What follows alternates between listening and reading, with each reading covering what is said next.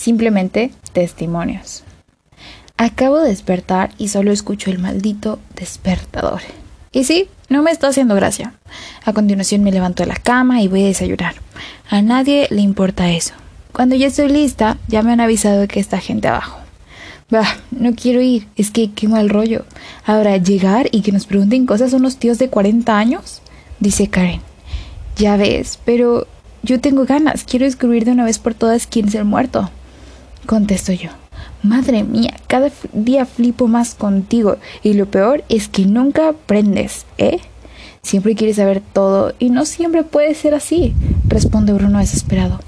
El resto del camino me la paso callada, ya que no les importa mi opinión sobre el tema. Yo no digo que tenga que saberlo todo, pero fui quien descubrió eso. Por esa misma razón debería tener el derecho de saber quién es al menos. ¿Lo veis cómo sirvo para debatir? Al llegar, es todo como siempre, aunque el ambiente lo noto diferente. Es como si hubiera muerto alguien. Nunca mejor dicho. Más que un instituto parece un funeral. Que no lo veo mal que sea así, pero es como que no pega.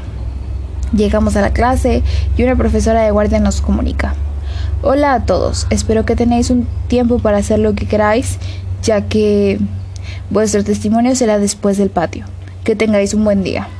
Es como que odio este tipo de personas. Al decir eso tenía una cara de maja, aunque luego para los exámenes no es igual, ¿eh? Además, es normal que me caiga mal. Es nuestra profe de matemáticas. Cuando se va, toda la clase nos sentamos en un círculo y comenzamos a hablar. Oye, ¿quién pensáis que podría haber matado a Marta? dice Nate.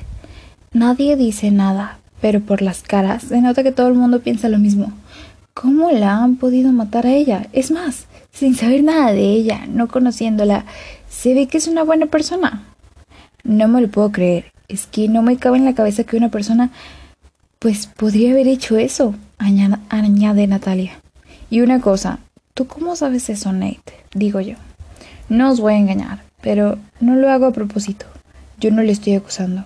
Solo creo que podría ayudar bastante saber el nombre de la persona que sabe que es Marta la muerta. Mm, es una broma. Se lo ha dicho la profe al entrar. Contestó Nate con toda la tranquilidad del mundo. No le damos mucha importancia y cambiamos el tema.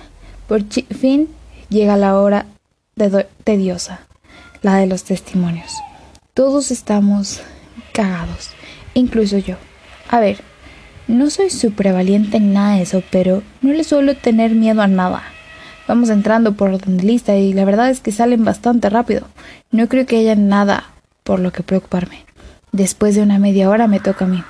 Ahora sí que estoy cagada. Hola Alexia, siéntate por favor. Me siento en la silla y miro a mi alrededor.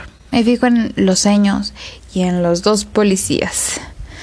Pero hay algo que no me esperaba. Hay cámaras grabando. Me siento en una película. Bueno, vamos al grano. ¿Me puedes contar lo que has vivido el día de ayer? me exige el señor de en medio. Yo le cuento todo y se me queda mirando con cara de extraño. Así que has sido tú la que le encontraste. Vale, vale. Si nos puedes hacer el favor de responder la siguiente pregunta, nos harías un gran favor. Cuando escuchaste a alguien caer, después de unos segundos, ¿escuchaste gritos o algún tipo de sonido? Mm, pues la verdad es que sí. Y no es, bueno, no estoy del todo segura, pero me pareció escuchar como el típico sonido que hacemos cuando nos tapan la boca, aunque no encaja mucho que sonara eso. No lo sé, le respondo un poco insegura. Al acabar de responder las preguntas, más, unas preguntas más, salgo de, de esas cuatro paredes. En el momento que salgo voy directo a mi clase, aunque se me cruzan los cables y me doy media vuelta para ir a la sala de profesores.